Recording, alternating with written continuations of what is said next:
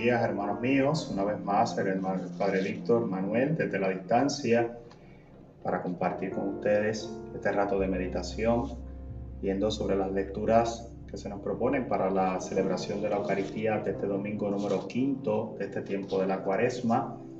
Ya estamos prácticamente a una semana para comenzar a vivir con intensidad y con alegría también esa Semana Mayor, porque aunque nos adentramos en lo los misterios más profundos de nuestra fe, más duros inclusive, también sabemos que al final esta Semana Mayor irá a desembocar en la Pascua, en la resurrección gozosa de la Pascua.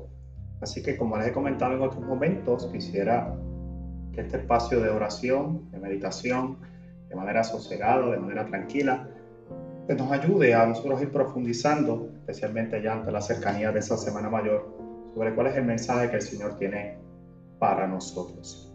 Y hoy, en este quinto domingo de la cuaresma, esta primera lectura está tomada del libro del profeta Ezequiel. Voy a dar lectura para compartirla con ustedes. Esto dice el Señor.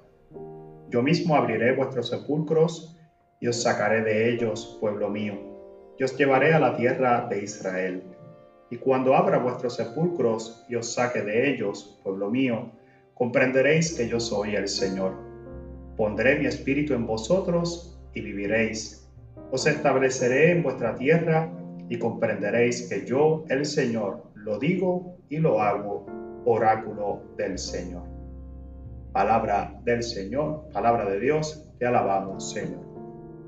Bien, hermanos míos, en este espíritu meditativo de este quinto domingo de este tiempo de la, de la cuaresma, quinto domingo, domingo día del Señor, nos acercamos a esta lectura del profeta Ezequiel y tiene para nosotros un mensaje maravilloso. Una vez más, es la palabra de Dios la que busca precisamente acercarnos a nosotros. Es esa palabra de Dios que busca precisamente, ¿verdad? Alcanzarnos, alcanzarnos con su gracia, con un mensaje de esperanza precisamente en este quinto domingo de este tiempo de la cuaresma. Y nos dice el profeta Ezequiel que Dios nos tiene el mensaje para nosotros. Y dice que Él mismo abrirá nuestros sepulcros y nos sacará de ellos. Y nos llama pueblo mío. Y dice que nos llevará a la tierra de Israel. Y cuando abra los sepulcros y los saque de ellos, comprenderemos que Él es el Señor. Fíjense, hermanos míos, mirar entonces esa profecía de Ezequiel hoy ante la adversidad que estamos viviendo, ante la situación tal vez difícil que vivimos, ante las diferentes realidades que estamos viviendo, ante la incertidumbre inclusive que pueda inundar nuestro corazón, nuestro ser, ante la dificultad tal vez que estamos, eh, ¿verdad?, viviendo a través de esta cuaresma, la incomodidad que esto pueda traer. Hoy el Señor nos dice a nosotros que Él viene a, a ti y a mí para arrancarnos de la muerte, para traernos y darnos vida, vida en abundancia. Y esto tiene un sentido tal vez para nosotros en esta mañana, donde nosotros nos abrimos a esa gracia particular de encontrar el verdadero sentido de la vida, ¿verdad? Porque estamos hablando de darle sentido, es, es la temática que ha estado eh, inundando precisamente, ¿verdad? La palabra del Señor en estas últimas semanas, especialmente en esta última semana cuarta cómo el Señor viene a darle sentido. Y cuando habla de que viene a abrir nuestros sepulcros, es que viene a abrir nuestro corazón, ese corazón que está apartado de Dios, ese corazón que está alejado de Dios, ese corazón que está ajeno inclusive a Dios. Y cómo Él viene a abrirlo. Dice que nos sacará de ahí, nos sacará de esa realidad. Y para sacarnos a nosotros de ese estancamiento que vivimos, el Señor se nos muestra a nosotros hoy como ese Dios ese Dios que tiene el poder de poder sanar, restaurar, sacarnos del camino, sacarnos de ese camino de cerrazón, transformar nuestro corazón, de cómo, por qué no decirlo, de ese corazón de piedra en un corazón de carne que late, que encuentra precisamente en Dios ese amor. Hoy vemos cómo inclusive nos dice que Él deposita sobre nosotros su espíritu y vivimos por medio del espíritu ese momento lo viviremos precisamente, ¿verdad? Litúrgicamente a través del tiempo de la Pascua, ¿verdad? De ese día de la Pascua de la resurrección, donde precisamente el Señor, ¿verdad? Entierra precisamente la muerte del pecado y abre la vida a la vida de la gracia por medio de ese sacrificio redentor de Jesús. Pero nos dice que nos establecerá a nosotros una tierra nueva y en esa tierra nueva, que es la tierra prometida, que es esa tierra que se nos será dada eh, a nosotros al final de nuestro camino, nos dice el Señor que entonces comprenderemos cuando venga, tengamos eso, entonces que Él es el Señor. Hoy que decirles, eh, es precisamente lo que nosotros buscamos en estos momentos, en estos momentos de dificultad, ver cómo precisamente es para nosotros una, nuevamente una oportunidad de encontrarnos con Dios, un Dios que es cercano, un Dios que escucha, un Dios que no quiere que nosotros eh, perezcamos, sino al contrario, que cambiemos nuestra vida y nos salvemos, nos salvemos accediendo a esa gracia, viviendo según ese espíritu de libertad que Él ha sembrado en cada uno de nosotros. Lo bueno es que, que culmina con una sentencia muy fuerte, muy poderosa, que tal vez hoy yo quisiera que tal vez nosotros la, tal vez la pudiéramos acoger en nuestro corazón. A veces cuando hay sentencias así de fuertes, les recomiendo que la escriban, que la pongan tal vez en algún lugar accesible para cuando nos invada y nos invada, nos invada esa duda, la podamos mirar y la podamos leer. Él dice, yo soy el Señor, lo que digo, lo hago. Hay una promesa de Dios de que Él precisamente nos, nos sacará y nos dará vida. Pero hoy quisiera entonces ir un momento sobre cómo también nosotros tenemos que poner de nuestra parte porque si bien es cierto que ya el Señor se acerca a nosotros, nosotros tenemos que acoger esa realidad de ese Dios en nuestra vida. Tenemos que acoger esa presencia, esa cercanía de Dios. Hoy vamos a pedirle al Señor, ¿verdad? Que podamos acogerlo. Que hoy que es domingo, Día del Señor, que lo hemos comenzado tal vez en un ambiente meditativo, mediante tal vez el rezo de las laudes, ahora a través de esta lectura meditativa, sosegada, tranquila, preparándonos precisamente para la celebración de la Eucaristía, que vamos a pedir al Señor que transforme nuestra vida, ¿verdad? Que abra nuestros corazones, que le dé sentido a nuestra vida, para que podamos dejar, ¿verdad?, atrás, atrás la vida de pecado. Y asumiendo esta realidad que estamos viviendo, eso mismo nos sirva para bien, que nos sirva para al final del camino, cuando todo esto pase, poder reconocer al Señor, comprender que Él es el Señor y que podamos vivir de ahí en adelante según su espíritu. Pero que nunca olvidemos, ¿verdad? Precisamente esa promesa del Señor de que lo que Él dice, lo hace. La promesa siempre es eterna y siempre se mantiene vigente en nosotros. Hoy, también en este quinto domingo, se nos presenta esta lectura de la carta del apóstol San Pablo a los romanos. Voy a darle lectura a la misma para comentarla brevemente con, con ustedes, para ver qué nos tiene que decir hoy San Pablo que nos pueda ayudar a nosotros también en este camino de la fe. Hermanos, lo que están en la, los que están en la carne no pueden agradar a Dios, pero vosotros no estáis en la carne, sino en el Espíritu. Si es que el Espíritu de Dios habita en vosotros. En cambio, si alguien no posee el Espíritu de Cristo, no es de Cristo. Pero si Cristo está en vosotros, el cuerpo está muerto por el pecado, pero el espíritu vive por la justicia. Y si el espíritu del que resucitó a Jesús de entre los muertos habita en vosotros, el que resucitó de entre los muertos a Cristo Jesús, también dará vida a vuestros cuerpos mortales por el mismo espíritu que habita en vosotros. Palabra de Dios, te alabamos, Señor. Bien, hermanos míos, Hoy tenemos de frente también una carta maravillosa, esta carta de Pablo, a San Pablo a los romanos, una carta que es muy profunda, a veces muy sencilla, pero a veces profunda en, ese mensaje que tiene para nosotros.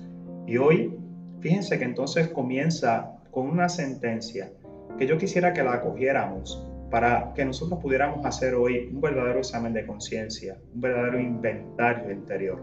Nos dice que los que están en la carne no pueden agradar a Dios. Pero, ¿qué es estar en la carne? Porque nosotros a veces, ¿verdad? Escuchamos todas estas cosas, pero no nos cuestionamos, no nos preguntamos, no hacemos esa introspección. ¿Qué es vivir en la carne? Y nosotros a veces cuando mencionamos inclusive el vivir en la carne, podríamos pensar pues solamente aquellas personas que están tal vez viven eh, su sexualidad desenfrenada o que tienen alguna inclinación hacia, hacia la sexualidad. Pero cuando se habla y la escritura nos habla, están en la carne, lo que nos está queriendo decir es aquel que vive envuelto en todo lo que el mundo ofrece, en todo. Esos, pues, esos dioses que nos vamos creando en el camino, esos dioses que a cierto punto nos van alejando de esa realidad de Dios. Y dice, los que están en la carne no agradan a Dios. Claro, porque si estamos en la carne, si estamos envueltos en la vida de pecado, entonces estamos alejados totalmente de Dios. Hemos visto como en estos días a través de estas meditaciones, a través de la lectura de la palabra, hemos ido viendo cómo precisamente, ¿verdad? El pecado nos aleja, rompe esa amistad con Dios y cómo Dios por momentos, eh, aunque se acerca a nosotros, siempre espera de nosotros que nosotros le demos esa oportunidad de cambio. El mensaje de Dios es dado, pero nosotros tenemos que poner de nuestra parte en tratar de renunciar al pecado, a la vida que me, a esa vida que me aleja. ¿Qué es vivir en la carne? Vivir en el pecado. Y lo triste no es necesariamente vivir en el pecado, porque he mencionado en otros momentos que nosotros todos somos pecadores, pero es persistir en la vida de pecado, querer quedarme ahí, no ver más allá de lo que, lo que, lo que ven mis ojos, tal vez no acoger el mensaje del Señor, el mensaje que alguien me trae. Cuando escucho que alguien me dice, mira, esto no está correcto, esto no está bien, pero aún así nosotros persistimos en esa vida de pecado, pues obviamente no podremos agradar a Dios. ¿Por qué? Porque Dios no puede entrar en un corazón que esté cerrado, que esté alejado de Él. Por eso hoy Él nos hace a nosotros una llamada en la conciencia. Nosotros, dice, ustedes no están en la carne. Nosotros no estamos en la carne, dice, sino al contrario, estamos en el Espíritu. Dice, si es que el Espíritu de Dios habita en ustedes. Dice, si alguien no posee el Espíritu de Cristo, no es de Cristo. Y aquí vemos entonces, hermanos míos, cómo entonces se nos invita a nosotros a profundizar sobre nuestra realidad cristiana. ¿Qué es nuestro querer? ¿Qué es nuestro obrar cristiano? ¿Qué es nuestra fe? ¿Cuál es nuestra relación con el Señor?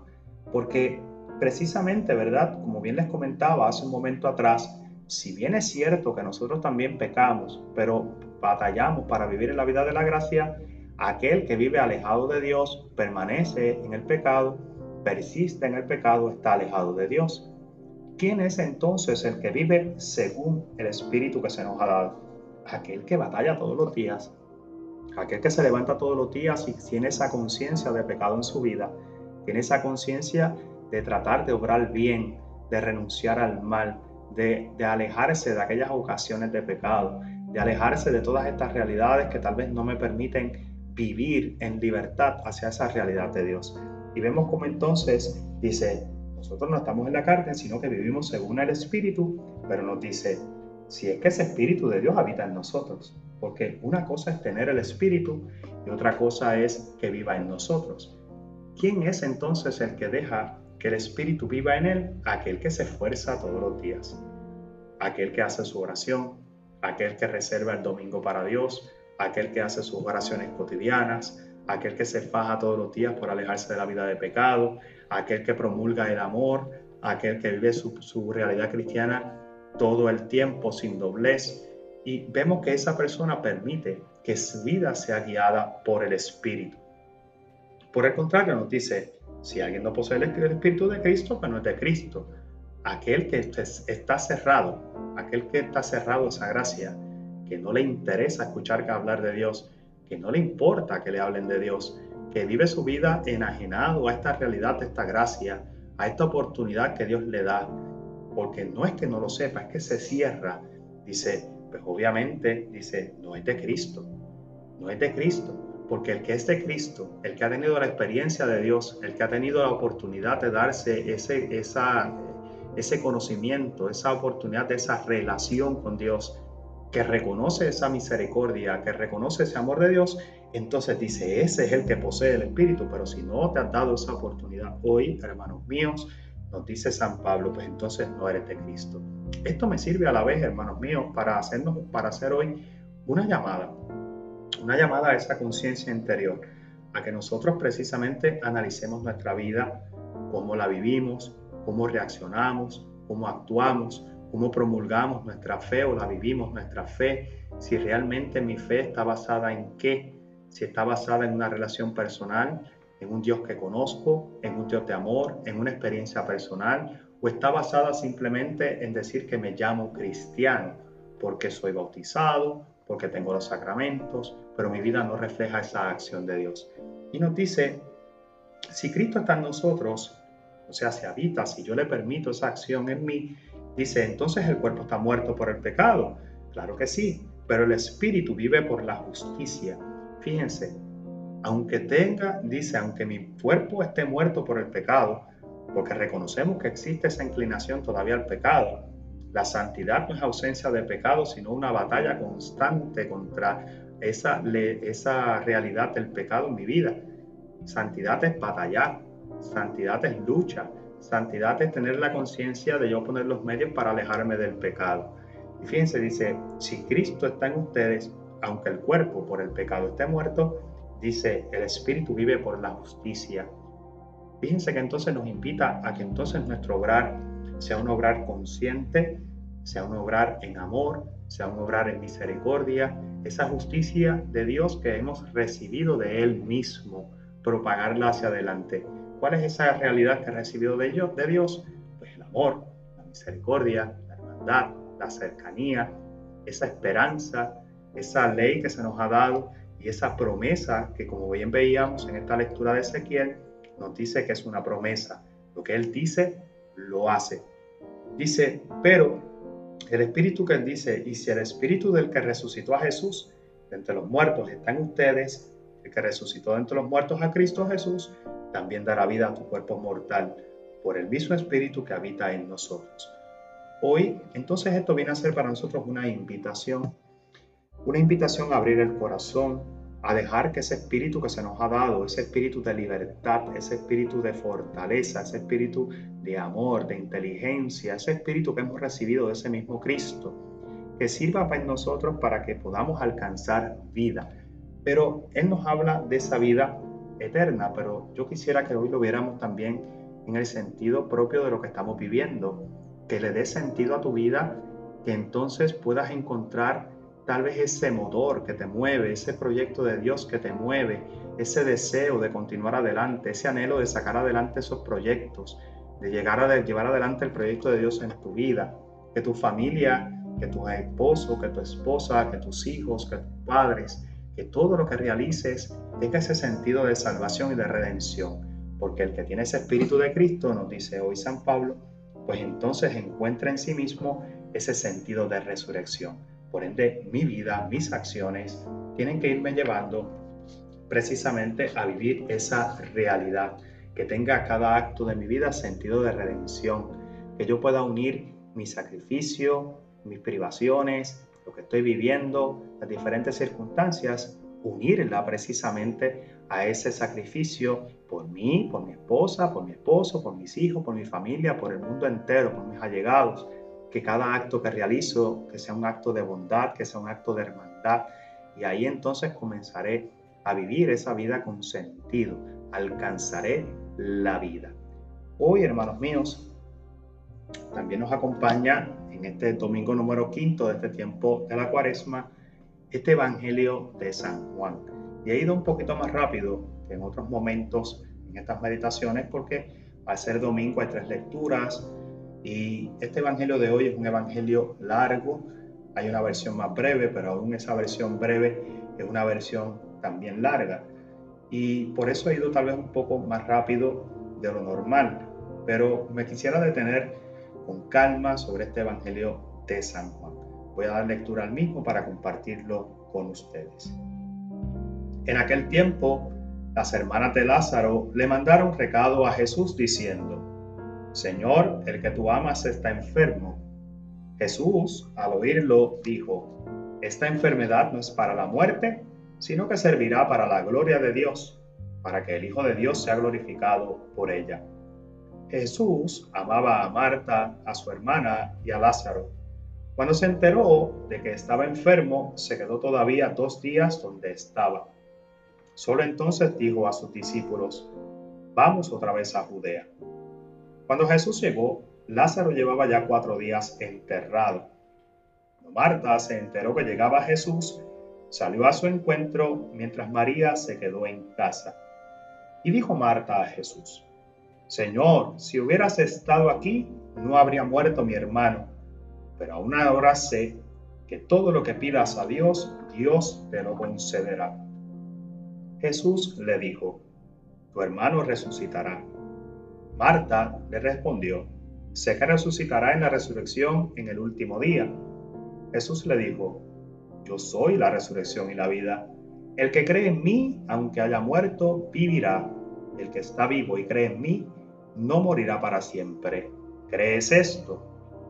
Ella le contestó, sí, Señor, yo creo que tú eres el Cristo, el Hijo de Dios, el que tenía que venir al mundo. Jesús se conmovió en su espíritu, se estremeció y preguntó, ¿dónde lo habéis enterrado? Le contestaron, Señor, ven a verlo. Jesús se echó a llorar. Los judíos comentaban, ¿cómo lo quería? Pero algunos dijeron, y uno que le ha abierto los ojos a un ciego, ¿no podría haber impedido que éste muriera? Jesús, conmovido de nuevo en su interior, llegó a la tumba. Era una cavidad cubierta con una losa. Dijo Jesús, quitad la losa. Marta, la hermana del muerto, le dijo, Señor, ya huele mal porque lleva cuatro días. Jesús le replicó, ¿no te he dicho que si crees verás la gloria de Dios? Entonces quitaron la losa. Jesús, levantando los ojos a lo alto, dijo, Padre, te doy gracias porque me has escuchado. Yo sé que tú me escuchas siempre, pero lo que digo por la gente que me rodea, para que crean que tú me has enviado. Y dicho esto, gritó en voz potente, Lázaro, sal afuera. El muerto salió, los pies y las manos atados con vendas y la cara envuelta en un sudario. Jesús le dijo, desatadlo y dejadlo andar. Muchos judíos que habían venido a casa de María, al ver lo que había hecho Jesús, creyeron en él. Palabra del Señor. Gloria a ti, Señor Jesús.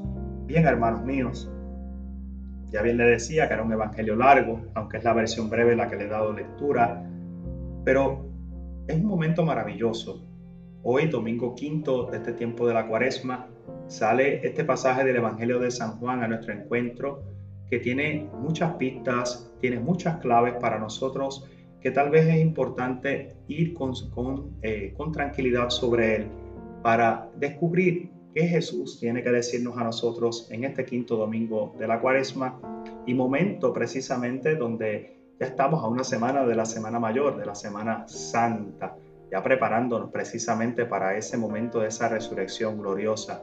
Si bien es cierto que pasaremos por el Viernes Santo, también tenemos que reconocer que pasaremos también por el, por la, eh, por el sábado glorioso de la Pascua, de esa resurrección del Señor. Y hoy vemos que las hermanas de Lázaro entonces le envían un recado a Jesús y fíjense que la manera en que lo hace es una manera muy peculiar. Señor, el que tú amas está enfermo. Fíjense que entonces aquí denota el amor que existía, el amor que tenía Jesús por la figura de Lázaro. Y lo denota porque precisamente ese amor que Jesús tenía por Lázaro es el mismo amor precisamente que tiene por ti y por mí.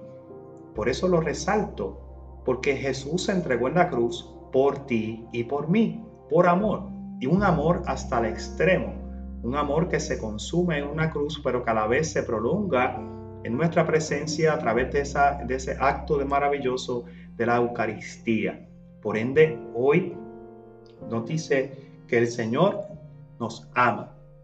Pero es curioso como nos dicen, Señor, al que tú amas, es ese, el que tú amas está enfermo.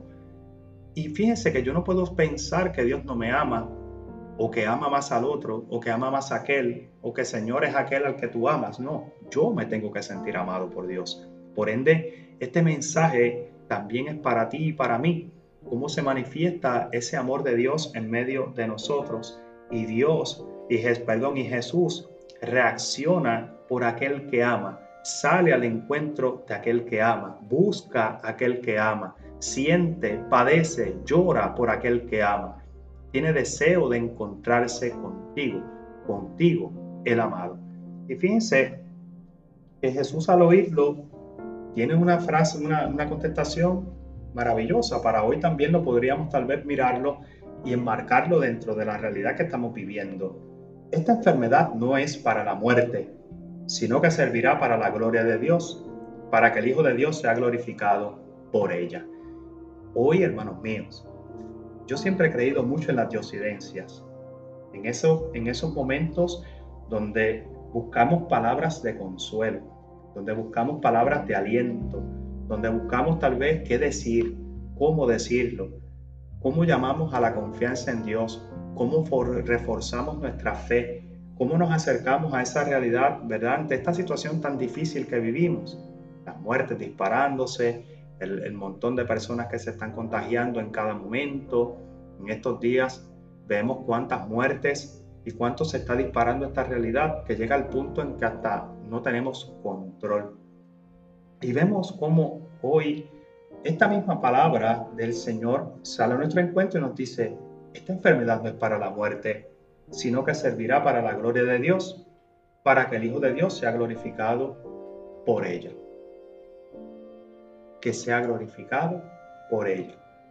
Ya esto entonces, hermanos míos, hoy ante la adversidad que estamos viviendo, me detuve tal vez, me detengo prolongadamente en esta frase porque es tal vez el mensaje que tengo hoy para ti en esta mañana a la luz de este Evangelio. Fíjense cómo el Señor nos dice, esta enfermedad no es para la muerte, sino que servirá para la gloria de Dios, para que el Hijo de Dios sea glorificado a través de ella. Y es una invitación entonces, hermanos míos, a que no decaiga nuestra fe, a que no perdamos la esperanza, a que vivamos esta realidad desde el corazón, a que vivamos este acuartelamiento, este distanciamiento social, esta cuarentena, póngale el nombre que usted le quiera poner, que lo vivamos como una realidad donde Dios sí está operando. Al final de ella será la gloria para Dios. Y una de las cosas que resalto y que tal vez he visto a través de estos días es que precisamente el mundo ha comenzado a mirar una vez más a Dios, ha sentido la necesidad de acudir a Dios. Vemos inclusive presidentes de, distintos países llamando a la oración. Vemos inclusive tantos, tantas personas alejadas de Dios que por medio de esta realidad se han acercado una vez a, a Dios, buscando en Dios esa contestación, buscando ese consuelo. Vemos cómo entonces, si vivimos este tiempo desde el corazón, atesorando precisamente lo que vivimos, esta realidad que estamos viviendo, esta realidad, entonces precisamente al final Dios será glorificado. Yo miraba la situación de Puerto Rico precisamente como, ¿verdad? Este, esta orden ejecutiva culmina el día del, del domingo de la Pascua. Y cómo precisamente en ese momento, si todo sale bien, contando con Dios, confiamos y tenemos fe en que sí, será levantado este acuartelamiento en el momento de la Pascua gloriosa momento donde nosotros como cristianos entonces glorificaremos a Dios por su misericordia, por su amor, por su entrega, por su cercanía, por su resurrección, por traernos a la vida, por transformarnos. Porque precisamente esa es la alegría de la Pascua, reconocer que Jesús es quien tiene la última palabra. La última palabra y la última palabra del Señor es vida. Y fíjense que entonces Jesús entonces entra en comunicación y fíjense que entonces eh, Jesús amaba a Marta, nos dice el Evangelio, y a Lázaro, y cuando se enteró que estaba enfermo, aún así se quedó dos días más. Y dice que precisamente después que pasan esos dos días, entonces es que Jesús le dice a los discípulos, ahora que vamos a Judea. Y precisamente eso tiene un efecto tal vez que nosotros tendríamos que entender. Jesús quería precisamente estar seguro de que, de que Lázaro había muerto. Seguro no porque no lo supiese, sino para que todo el mundo entendiese el milagro que se iba a realizar. Llevaba muerto cuatro días cuando Jesús se acerca. Por consiguiente, ya no había la posibilidad de que estuviera durmiendo, ya no había la posibilidad de que fuera algo tal vez físico, de que se hubiese levantado. Había precisamente ya la seguridad de que Lázaro estaba muerto, no para él, sino para la gente, para Marta, para María, para aquellos que estaban allí, que lloraban la pérdida de Lázaro. Y fíjense que entonces esto es lo que hace grandioso, porque nos da a entender que Dios tiene el control de todo. Dios es el que tiene la última palabra, inclusive en la muerte. La muerte no tiene la última palabra, la última palabra la tiene Dios y Dios, la última palabra es vida. Se acerca y se da este diálogo maravilloso, ¿verdad?, entre, entre Marta y Jesús, porque María, como sabemos, es la, bien, bien, es la que siempre estaba bien ajoradita en sus cosas. Marta entonces se acerca a Jesús, tan pronto Jesús llega y le dice, le dice Marta a Jesús, Señor, si hubieras estado aquí, no había muerto mi hermana. Fíjense cómo esta primera parte de este diálogo es profundo, lo hace con dolor, con sentimiento. Si tú hubieras estado aquí, esto no hubiera pasado. Y tal vez nosotros hoy pudiéramos pensar lo mismo. ¿Por qué el Señor permite esto? ¿Por qué el Señor permite esta situación que estamos viviendo? ¿Por qué permite esta pandemia? ¿Por qué tanta gente muere? ¿Por qué tantas situaciones? Y la realidad es que Dios siempre está. Dios siempre está. Dios siempre estará. Su misericordia es eterna. Y nosotros tenemos que entonces acceder a ella, reconocerla, acercarnos. ¿Qué es la cercanía que ella tiene? Porque fíjense que primero le lanza esa frase, si tú hubieras estado aquí, pero después ella misma cae en la confianza en Jesús. Pero aún así sé que todo lo que pidas a Dios, Dios te lo concederá. Fíjense qué maravilla. Pasamos entonces de ese diálogo donde puede ser tal vez una molestia, una incomodidad, un cuestionamiento a Dios, pasar a la confianza. Pero aún así, yo sé que todo lo que tú pidas al Padre, él te lo concederá. Y fíjense que entonces esa acción es lo que espera el Señor de nosotros. Hoy nosotros nos acercamos al Señor diciéndole, Señor, tú sabes que yo creo que tú tienes la última palabra. Yo creo que tú eres el Salvador. Yo creo que tú eres el dador de vida. Yo creo que tú tienes el poder de sanar, de restaurar, de cambiar, no tan solo mi vida, sino la vida de mis hermanos que tú tienes la capacidad de detener inclusive todas estas situaciones que están pasando a nivel mundial, que tú tienes el poder para sanar, para restaurar, para detener inclusive. Y vemos entonces, hermanos míos, que entra este diálogo y continúa y Jesús le dice, tu hermano resucitará. Y ella reconoce, dice, claro, resucitará el último día. Así está escrito y así tú nos lo has enseñado. Así nosotros hoy también lo pensamos, resucitará el último día y el Señor le dice, pero es que yo soy la resurrección y la vida. Soy yo, yo soy la resurrección y la vida. El que cree en mí, aunque haya muerto, vivirá. Y el que está vivo y cree en mí, no morirá para siempre. Fíjense, hermanos míos, que es maravilloso, porque nos dice, ¿quieres tener vida? Yo soy la vida. Me invita entonces hoy a acercarme al Señor a confiar en el Señor, a entrar en una intimidad con el Señor, a acercarme. Él dice, es que yo soy la resurrección y la vida.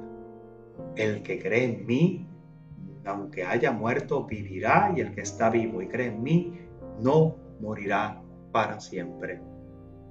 Pero hace falta algo, hermanos míos. Dice el Señor, ¿crees en esto? Falta creer. Y hoy Jesús te está preguntando a ti, ¿crees? ¿Crees que tengo el poder? ¿Crees que tengo el poder de levantar, de sanar, de restaurar, de detener inclusive esta catástrofe, de detener todas estas realidades, de proteger tu casa, de darte vida, de transformar tu corazón, de sacar de él todo lo que nos sirve, de transformarte y hacerte una figura viva, una figura nueva, un hombre y una mujer nueva. ¿Crees en esto? Porque falta creer porque la promesa de Dios ha sido dada, como lo veíamos en esta profecía de Ezequiel. Nos decía Él lo que promete, lo cumple. Y volvemos a lo mismo. La promesa es vida. Falta que tú y yo creamos en Él. Fíjense entonces, hermanos míos, que ya le contesta, sí Señor, yo creo que tú eres el Cristo, el Hijo de Dios, el que tenía que venir al mundo. Hace una profesión de fe. Nosotros hacemos una profesión de fe en la Eucaristía mediante el rezo del credo. Y hoy ese credo que nosotros rezamos, ese rezo que nosotros realizamos, ¿lo hemos profundizado? Es una pregunta que tal vez tendría que hacerte hoy. Lo hemos pensado, lo hemos analizado, hemos visto que dice cuán profundo es. Creo realmente en eso que está ahí plasmado, en eso que yo estoy recitando desde el corazón, porque de ahí dependerá nuestra fe, en esa confesión de esa realidad de creer que Jesús es el Mesías esperado, el Hijo de Dios. Fíjense, hermanos míos, Jesús se acerca, llora precisamente ante, ante la tumba porque amaba mucho a Lázaro. Y mientras Jesús está allí, hay unos que precisamente lo acogen, otros lo cuestionan, unos dicen, pero este que le ha abierto los ojos al ciego no podría haber impedido inclusive que, moviera, que muriera. Y Jesús, conmovido de nuevo en su interior, llega a la tumba. Fíjense, hay dolor, porque no importa lo que Dios realice por nosotros, hay mucha gente todavía, hermanos míos, que no cree. Hay mucha gente todavía cerrada. Hay mucha gente que no se abre esa gracia cómo a veces esta frase de ese Jesús se conmovió de nuevo ante ese comentario de que pudo haber hecho y no hizo. ¿Cómo podría ser tal vez para nosotros hoy un momento de cuestionarnos, de preguntarnos? Dios que se acerca, Dios que quiere transformar nuestra vida, Dios que es amor, Dios que es misericordia, ¿cómo nosotros a veces no nos abrimos a esa acción de Dios? A veces estamos tan sumergidos en nuestras cosas, hermanos míos, en lo que vivimos, en los ajoros, en los ajetreos, en nuestros trabajos, en nuestras cosas, en nuestras carencias o en nuestras virtudes. Y a veces, inclusive nuestro obrar manifiesta esta realidad. Si tú hubieras estado aquí, esto no hubiera pasado. Dice, si tú hubieras estado aquí, él no hubiera muerto. Tú que has tenido el poder de inclusive abrirle los ojos a un ciego. Hoy vemos cómo precisamente el Señor realiza esa acción y hoy hay una palabra fuerte. Marta le dice, Señor, pero es que él lleva cuatro días muerto, ya apesta. Y una vez más el Señor le dice, ¿no te he dicho que si crees verás la gloria de Dios? Hoy, hermanos míos, voy a cerrar con esa frase de Jesús. Lo demás nosotros lo sabemos. Lázaro salió, se levantó, lo desataron de manos y pies y creyeron muchos de los que estaban allí al ver el acto de Jesús. Pero hoy, esa, esa pregunta de Jesús, quisiera que sea lo que resuene en nuestro corazón en este quinto domingo de este tiempo de la cuaresma, aún viviendo estas realidades difíciles que, vivimos. Hoy el Señor te pregunta, yo te he dicho que si crees verás la gloria de Dios. Hoy, entonces, hermanos míos, vamos a creerle a Dios, vamos a creer en su promesa, vamos a creer que Él es el que tiene el poder, la última palabra. Vamos a creerle a Dios. Vamos a creer que su promesa es real, que es eterna. Y vamos a darnos la oportunidad de creer en Él, de acercarnos en Él, de transformar nuestra vida, de abrir el corazón, de vivir esta experiencia que estamos viviendo, que sea una experiencia de gracia, de bendición, de libertad para todos nosotros. Hoy voy a cerrar este rato de meditación haciendo la oración a María en este tiempo de la pandemia. Oh María, tú resplandeces siempre en nuestro camino como signo de salvación y de esperanza.